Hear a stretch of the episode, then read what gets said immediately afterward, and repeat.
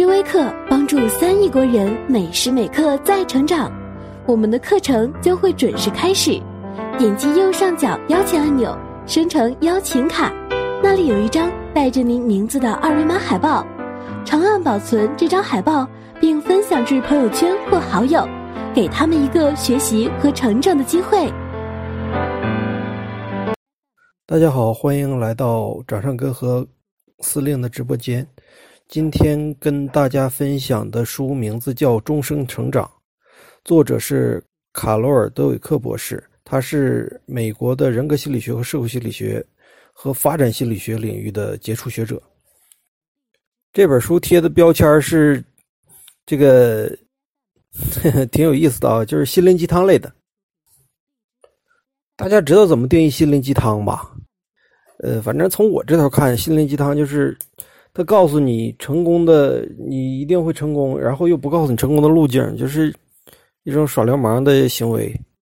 所以说，我觉得这本书定义成心灵鸡汤不算太合适。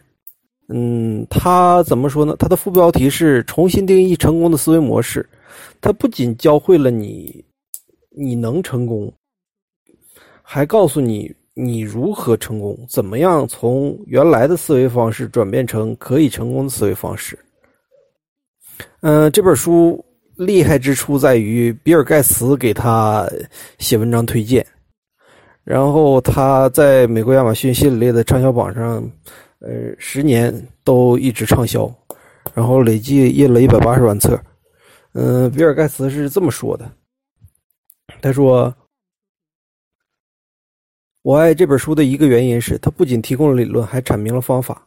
德韦克帮助固定思维模式者转变为长成长型思维模式者的方法表明，仅仅对成长型思维模式进行一番深入了解，你就能让自己的思想和生活彻底改变。这本书读起来非常有意思，有各种各样喜欢的案例。呃，有的是名人名名人，呃，他这个作者我感觉非常大胆哦，他所有的这些，嗯。例子都是真名就比如说哪个哪个哪个的 CEO 是怎么怎么样，是就是他一共两种思维嘛，两种思维模式，一种是固定型，一种是成长型。他直接就告诉说谁是哪个哪个公司的 CEO 之前是一个成长型，是一个固定型思维的人，然后把他的表现说出来。嗯，其实挺震撼的，我觉得他也挺不怕得罪人的哈。嗯，还有一些更多的一些是我们生活中做实验的例子啊，还有我们生活中举的一些例子都很贴近实际，我觉着对我们的生活有很大的帮助，而且也非常具有可操作性。希望大家就是如果说听了我的介绍之后，觉得这本书对你有帮助，可以把原书看一下。他如果我说服不了你，那里面原书里有很多例子，我相信一定可以说服你。外国人非常擅长于把一句话写成一本书。那么这本书里面的一句话是什么呢？就是两种思维模式，一种是成长型思维，一种是固定型思维。而固定型思维就是失败的原因，成长型思维就是能够让你成功的原因。说原因可能不太恰当，思维模式能够让你成功的思维模式。我建议家长可以读这本书，用来管教孩子，你就会知道，你对孩子说“哎呀，你真聪明”和“哎呀，你真努力”哪个更对一些。呃，这个咱们关于正面管教里边也说过。我希望能跟最亲密的人说，看一下这本书，因为这本书可以让你知道两个人不合适到底是因为什么。嗯，有的。有的女孩子说：“哎呀，他太优秀了，我感觉有点配不上他，所以我就不想全心全意的投入。如果说我真的投入了感情，那么我们后来分手了该怎么办呢？”嗯，这里面都有解答。下面我就结合一下这本书的核心观点，分享一下成长型思维具体是怎么帮助我们工作和生活的，以及如何培养这种思维模式。嗯，我分成三块来讲。第一个就是成长型思维模式是什么，有什么用。第二块是如何获得成长型思维，第三块是保持成长型思维的行动清单。首先，第一个就是成长型思维是什么，它有什么用？作者通过数十年的研究，嗯，他发现有两种不同的思维模式，就是固定型思维和成长型思维。固定型思维认为，呃，聪明才智能力是天生的，后天无法改变。那相对应的成长型思维模式就认为，天赋只是起点，人通过才智锻炼可以提高，只要努力就可以做得更好。嗯，我们想一想，就是有一个很有名的古代故事叫商仲永，就是仲永这个人是小的时候非常聪明，然后呢，他爸爸看到他非常聪明，什么几步成诗啊，这这些过目不忘是吧？后来他爸爸就把他当做一个发财的工具，然后给他全国各地到点到处走，然后挣钱。你看，给大家背段诗。嗯，再后来什么，长大了之后就跟凡人无异了。这就是说，天赋是个起点，但是更多的还是要靠后天的锻炼。我们在刻意练习里说的这个也是这个意思。我们可以看一看，嗯，这两种思维模式，他们思考的方法或者是一些典型的思考模式吧。你很容易就能分清楚哪个是成长型，哪个是固定型。你比如说。他说：“我的态度和汗水决定了一切。”嗯，很明显，这是成长型的思维。我的聪明才智决定了一切，这就是固定型思维。我可以学会任何我想学的东西，这明显是成长型思维。我擅长某件事，不擅长另外一些事，这就是固定型思维。如果我失败了，我会无地自容，这也是固定型思维。当我失败的时候，我学到了很多东西。这就是成长型思维。我想要挑战我自己，这也是成长型思维。我希望你表扬我很努力，这是成长型思维。我希望你表扬我很聪明，这是固定型思维。如果别人他会威胁到我，这是固定型思维。如果别人成功了，我会受到别人的启发，这是成长型思维。在固定型思维模式中啊。成功来源于事情的结果，能够证明自己的天赋和能力；而成长型的思维模式呢？成功来自于自己尽最大的努力做事，来源于学习和自我提高。我们在正面管教里面也说过一个例子，就是，嗯，把一群小朋友，嗯，是二到六岁的小朋友，让他们在一起玩拼图，然后呢分成两组，第一组呢，嗯，首先两组人都是比较简单的拼图，他们把简单的拼图都拼好了之后。老师分把他分成两组表扬，第一组表扬的是你们真聪明，第二组表扬的是你们真是有探索精神啊。之后又把又给这两组小朋友分别发了一些更难的拼图，他们发现被夸了真聪明的小朋友全部都选择了更简单的拼图，而夸奖了你真具有探索精神的小朋友都选择了更难的拼图。这就是成长型思维和固定型思维的两种模式，因为成长型思维的它注重于过程，嗯，成他的感觉对自己的成功的感觉就是来自于自己尽了最大的努力，而固定型思维的人呢，他注重于结果。如果说我做了难的拼图，那么老师可能就会觉得我不是很聪明了，那我就不做难的拼图喽。这就是成长型思维跟固定型思维的本质区别。作者在这里面举了很多的例子来佐证自己的观点，就是哪些人是成长型思维，哪些人是固定型思维。这里我想说一点，就是有很多固定型思维的人，表面上看起来也很成功，因为拼天赋嘛。呃，有的网球运动员叫什么我忘了啊，他就是因为很有天赋，但是呢。因为他的固定型思维导致他的天赋没有长久的保持下去。嗯嗯，区别在哪里呢？就是固定性思维模式啊，他们这些人认为，就是一次考试的失利啊，或者是输掉一场比赛啊，或者说我答对答错了一个问题啊，都意味着自己是一个失败者，不具有这方面的天赋。而且呢，他们不会从失败中学习并纠正自己，不愿意面对挑战。而成长性思维呢，就是我。没有尽到我最大的努力才会失败。遇到挫折和挑战，我觉着这是很好的对自己一个挑战的机会。我遇到了挑战，才会不断的进步。嗯，我经常平常给人修电脑嘛，然后我也会就是教他们一些普通的常见的电脑知识。我觉得这个其实没什么难的嘛，就是用一个软件什么的。我也会经常遇到这两种人。第一种人就是。哎，你教我好，那以后我就会了，以后我就不用麻烦你了。其实挺简单的哈，我要是再不会了，我再问你。这时候呢，很高兴。然后也有一种人呢说：“你可别教我，我根本就不会对对电脑，我是一窍不通。”我说：“其实很简单的，你就点这儿点这儿就可以了。”不行不行，看不懂。这个跟年龄大小也没关系，跟嗯知识就是怎么说呢？跟知识水平也没关系，跟受教育程度也没关系，就是你的一个思维模式有关系。你觉着自己不会，那么你肯定学不会；你觉得你可以学，那么你一定能学会。我记得咱们之前协会做过一次，嗯，关于呃志愿志愿会组织版的管理培训。嗯，在组织这次培训之前，我们在管理层内部也有很大的争议。大家说：“哎呀，都这么大岁数了，能学会吗？”但是因为雪原那已经是工作忙不过来了，他因为他之前都是他自己发发十几个活动、十几个项目的。嗯，说这个培训势在必行，所以我们就组织了这次培训。但是从培训结果看，每一个人都学会了，说明我们大家都是成长型思维。只是只要愿意学，连六十多岁的李秀英大姐都会了。志愿会手机版，其实在我来讲，我之前也，我根本就没有学过。雪儿一直用手机版的，但是我用网页版的，我觉得这对我来说也是一个固定型思维。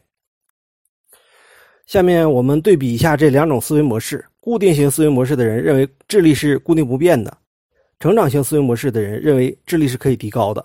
通过这两种的认知模式，然后产生了对各种情况的一种不同的看法。遇到挑战的时候，固定的固定型，他们避免挑战；成长型迎接挑战。遇到阻碍的时候，固定型倾向于自我保护或者轻易放弃，而成长型呢？面对挫折是坚持不懈的，你就比如说有一个网球大赛的冠军，他就是非常典型的固定型思维，他有三年的时间一场比赛都没有打，然后有人就问他说：“那你为什么不打比赛？”因为我害怕失败。其实那些机会对他来说都是很好的成长机会，但是他害怕这一次失败就把他定义成一个失败者，所以说他就一直不敢。到最后，这个教练给他下了最后通牒，说你一定要去参加比赛，他才一。错过了什么？那三年之间，嗯，有很多他的对手都成长了，但是他还在固步不前，因为他不敢接受失败。对努力的看法呢，就是固定型的成思维的人认为，我们努力不会有结果，或者说努力会导致更坏的结果。然后，成长型思维的人就是觉得努力会带来好结果，熟能生巧。对评价的方法呢，就是固定型思维的人觉得忽略有用的负面反馈信息，而成长型思维的人呢，就是从批评中学习。嗯，有句话叫“闻过则喜”。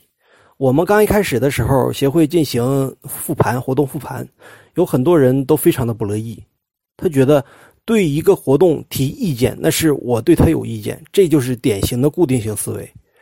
如果说一个活动没有意见，那这个活动永远都不可能进步。呃，我们运用成长型思维就非常，就是用这种方法就非常能分辨出来两种人的不同。后面也要讲啊，在这里先说一下，就是有一点，我觉着固定型思维的人是非常致命的，就是他把失败看成了对他这个人的否定。其实，一个事情的成功或者失败不可能定义你这个人，他就是觉得这事情失败了，我就是一个失败者。或者说什么呢？就是以完美型人格还是怎么的？而相反的，成长型人格就会觉得这次失败是我下次吸取经验的好机会，或者说这次失败能让我总结出来很多经验教训，我下次尽量的避免。我经常说过一个事情，就是七件事嘛，就是早上起来迟到了，一看晚点了，然后头不梳脸不洗往前走，一出门踩着一脚狗屎，然后。好不容易看擦干净了，呃，开车的时候又刮了刮蹭了一个行人，把事情解决了，肯定是迟到了，因为早早上已经起晚了。到电梯门口呢，又看着非常不礼貌的快递员，嗯，之后到单位，这是四件了五件了哈。然后到单到单位开会的时候呢，又被自己的提案又没通过，然后又被领导骂，领导不同意。嗯，这时候呢，这是第六件。之后同事过来找你借一个铅笔，然后你就。你铅笔找不到了，到处找都找不到。本来你还有好几支铅笔的，然后你把抽屉一摔，就不。嗯，这件事情，我们当时讨论的是一个人一天之中能承受几件，就是心理心理承受力嘛，能承受几件坏事情。我们是这么想的，就是说六件七件，到七件的时候再往上加，人整个人就崩溃了。其实这就是一个固定型思维。如果说一个成长型思维的人遇到这些事情，我早晨起晚了，我明天就早起一点。我的提案领导不通过，我会参考一下通过的提案是什么样子的，我跟领导仔细沟通，然后再慢慢的学习。把这个事情分成单个孤立的，而不是把所有的错误都归结到自己。我今天真倒霉，我真是一个失败者，我哪哪都不行，我就是不招领导讨领，我就是招人讨厌。这就是固定型思维和成长型思维的区别。嗯，这是说这说的一嘴啊。我们继续，成长型思维的作用。嗯，《终身成长》这本书这里面列举了大量的职场啊、人际关系啊、教育等方面的实例，然后来说明成长型思维在各个领域是如何作用的。在职场里面，具有成长型思维的领导更善于听倾听其他人的批判性建议，更注重员工的个人发展。具有成长型思维的企业和团队呢，更有包容性，能够更加开放和自由的交流，而具有成长型思维的员工在具有挑战性的合作谈判中。等任务里边更具有竞争力，在教育里边拥有成长型思维的孩子更能从做事的过程中享受到乐趣，他们更乐于寻求帮助，不愿意轻易放弃，复原力更强。父母、老师，呃，还有教练啊，应该作为成长型思维的传播者，言传身教，和孩子、学生一起成长。具有成长型思维的父母更善于称赞孩子的努力，教孩子拥抱挫折和挑战。具有成长型思维的老师更乐意引导而不是评判学生；具有成长型思维的教练会尊重每位球员，充分调动球员的积极性。此外，在体育竞技、才艺等其他领域，成长型思维模式也发挥着重要的作用。我们在刻意练习里面也说过，就是我们不分年龄大小，任何时间，通过刻意练习的方法，都可以掌握之前掌握不了的技能。这也是一种成长型思维，而不是说我固定了，我就是没有音乐细胞，不是这样的。那么我们进入第二个话题，就是如何获得成长性思维。首先，我们得了解我们的大脑是具有可塑性的。我记得我们在讲是刻意练习吗？是刻意练习还是？嗯，应该是刻意练习里边说，伦敦的出租车司机他们的大脑海马体比正常人的要大，就是导航的那个区域比正常人要大。嗯，就是咱们的大脑跟肌肉是一样的，只要你锻炼，它就会变得更强大，而不是说我今天思考了一个问题，又死了好几亿个脑细胞啊。这里面作者还举了一个例子，就是说他们扫描了固定型思维和成长型思维的脑部，发现，在发成绩的时候，固定型思维跟成长型思维的脑部兴奋区域是不一样的，就是时间是不一样的。固定型思维关注的是结果，就是看到卷子分数的时候，他的脑部思维一下子那个区域就亮了，就是关注他关注是我得多少分，排第几名。而成长型思维呢，是在公布答案的时候他才会亮，就是哎，这道题怎么是这样？这道题怎么是这样？哦，我哪道题做错了？他在检查这里的时候，他的脑子才会亮。我们在《终生成长》这本书里边提供了获得成长型思维的四种方法。确切的说是四步：第一步接受，第二步观察，第三步命名，第四步教育。我刚才举的例子也说了，就是这个不是说每个某个人就是固定型思维，某个人就是成长型思维，他可能是在这个问题上表现出来的就是固定型思维，在这个问题上表现就是成长型思维。我刚才举例子的时候也说，说我在这个学习志愿会组织版的时候，我就是一个固定型思维，因为。我看到了组织版，我就不愿意学，不想去学，嗯，一直导致我没有学，没怎么仔细学。就是我们大大多数人都是两种混合体在一起的，并不是只拥有一种思维模式。我们的改变的第一步就是接受这种混合的思维模式，接受它的存在。第二步是观察。通过观察，明确是什么激发了自己的固定性思维模式。这里边我们就提到一个，就是叫原认知。就是说，我们要经常的跳出自己，从上空、从天上看自己的各种行为，然后来分析思考自己是什么原因导致了自己做出什么样的行为。就是从第三者经常跳出自己，从第三者的角度看自己的行为方式。就是在固定型，我发我跳出来之后，我看一看，哎呀，我刚才是用什么样的思维对待人的？是固定型思维还是成长性思维？我是因为什么才对他产生了固定型思维模式呢？这是第二步观察。嗯，就想一想，你最近一次激发固定型思维模式人格的时候是什么时间？然后呢，当时你作为你这个人的人格，你说了什么？然后对自己有什么感觉？先观察一下，不要着急评价。然后就到了第三步命名。我们 他这作者很有意思啊，就是把我们的这个固定型思维模式。的人格给他起一个名字，然后呢，描述一下他什么样的，什么时候出现，什么性格，然后如何影响我们。就是说，这个固定型思维的模式的人人格是我的另外一个人格，我给他起名叫小贝。书里面作者也提到了啊，有一个财位经理，他把他的固定型思维的模式人格起名叫杜安。他说的，每当我们遇到困境的时候，我的杜安就会出现，他会让我们。他会让我变得对每个人都非常挑剔，我变得蛮横苛刻，而不是去支持我的员工。当他的团队成员在互相了解对方固定型思维模式人格之后啊，他们的合作进了一个全新的阶段，团队的士气也大幅度上升。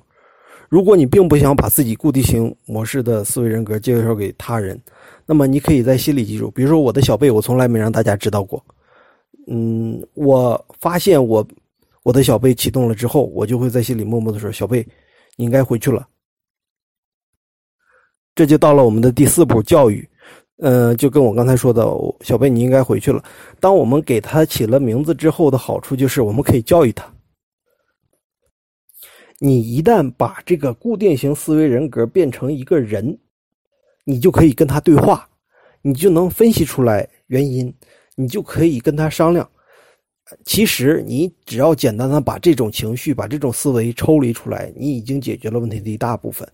你就，你就可以意识，当你意识到你自己是用固定性思维的时候，你就开始了你的改变。然后呢，你可以邀请，比如说我就可以邀请我的小贝跟我一起挑战。我知道这样的话可能会失败，但是我愿意试一试。你能不能对我有耐心一点？这样，不停的教育他。我们就可以把小贝让小贝出现的频率更短更少。经过了上面这个四个步骤啊，我们就基本上吧能够保持一个成长型的思维。但是这个过程是一个漫长的重复的过程，所以说上面这个四个步骤需要反复的练习。而且呢，转变以后也不代表事情结束了，因为我们每个人都是成长型思维和固定型思维的混合体，我们需要不停的跳出来看。就是说，接受、观察、命名和教育这四步要不停的循环的来做，才能让我们长期的保持成长型思维。在最后呢，我们作者也给我列出来一个保持成长型思维的行动清单。这里面首先就是语言，平常说的语言习惯会影响到我们的思维模式。如果说我们在遇到这些场景的时候，我们换个说法。就换一种思维，上面说的是 change your word, change your mind。当我们犯错的时候，我犯错了，换成说犯错能让我变得更好，也就是换了一种思维。我搞砸了，我是一个失败者，会变成这次错了，以后我就知道这么做是错的，又学到一招，耶。当遇到挑战的时候，我不擅长这个，换成说我正在提高。也就是换了做换了一种思维，我做不好这些，变成了我现在可能做不好，没关系。我在不断挑战和学习之后，我会越来越擅长这个工作。当遇到困难的时候，这太难了，换成说我可能需要更多的时间和精力才能搞定。也就是换了一种思维，说从这太复杂了，我不可能完成，变成了只要花足够的时间和精力，一切皆有可能。当感到困惑的时候，从我不明白换成说我忽略了什么吗？也就是换了一种思维。这对于我来说太难理解了，就变成了只要把漏掉的信息找出来，我肯定能搞明白。当想放弃的时候，说我放弃了，不如说我得试试学过的其他办法，也就是从我的能力达不到，只有放弃了，变成了问题没有方法多，这条路不通，换个方法就好了。当我们否定自己的时候，比如说我阅读不太好，换成说我要训练我的阅读能力，也就是换了一种思维。从我没有读书的天赋变成了我只是训练不够而已，不如坚持练习一段时间再看看。在美国有很多的学校都贴着这个九个场景的海报，就是为了时刻提醒大家，在日常的学习和生活中，把到嘴边的话换个说法，其实就在悄悄的培养自己成长型思维。说到这儿，咱们成长性思维的三大块基本上就说完了。我们提到了什么是成长性思维，如何。如何获得成长性思维，然后保持成长性思维的一个行动清单。下面我们就总结一下我今天所说的，嗯，所分享的这本书。嗯，我记得有一个电影叫《土拨鼠之日》，这说的是，就是不知道大家看没看过，我强烈推荐大家看一下。就是有一个人被困在一天了之后呢，他每天醒早晨醒来的时候，只有他知道。我前一天过的还是这一天，然后呢，这个场景里面的所有人都在过这个土拨鼠之夜，他们都过的是这一天，但是不知道，只有这个主人公知道。主人公就开始想了好多招，就是比如说，他从第一天，我今天了解一个这个女孩的一点事，然后呢，第二天再多了解一些，然后慢慢的，在一天的时间把她聊到手，后来就觉得非常无聊，再后来呢，他就疯狂的读书。嗯，就是从他刚一开始是疯狂享乐，然后追求一时的快感，但是很长时不长时间呢就不行了，就觉得哎呀好无聊好空虚。后来他换了一种思维，在重复的生活中找到了自己乐趣，就是他又读书啊，又弹钢琴呐，学冰雕啊，了解这个每个人的困难，然后帮他们呢。后来他在某一天，他赢得了小镇所有人的尊重。然后呢，诅咒就消失了。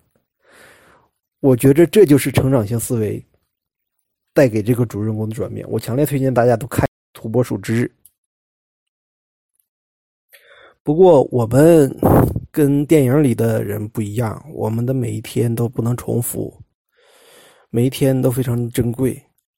所以我建议大家用成长型的思维和这个世界相处，也许这样每天就会变得更有意义一些。也希望我们能在有限的生命里终身成长，不枉此生。如果说你想进一步了解成长型思维，建议读一下《终身成长》这本书。这是掌上根何司令跟你分享的今年的第五本书，愿大家都有收获。谢谢大家。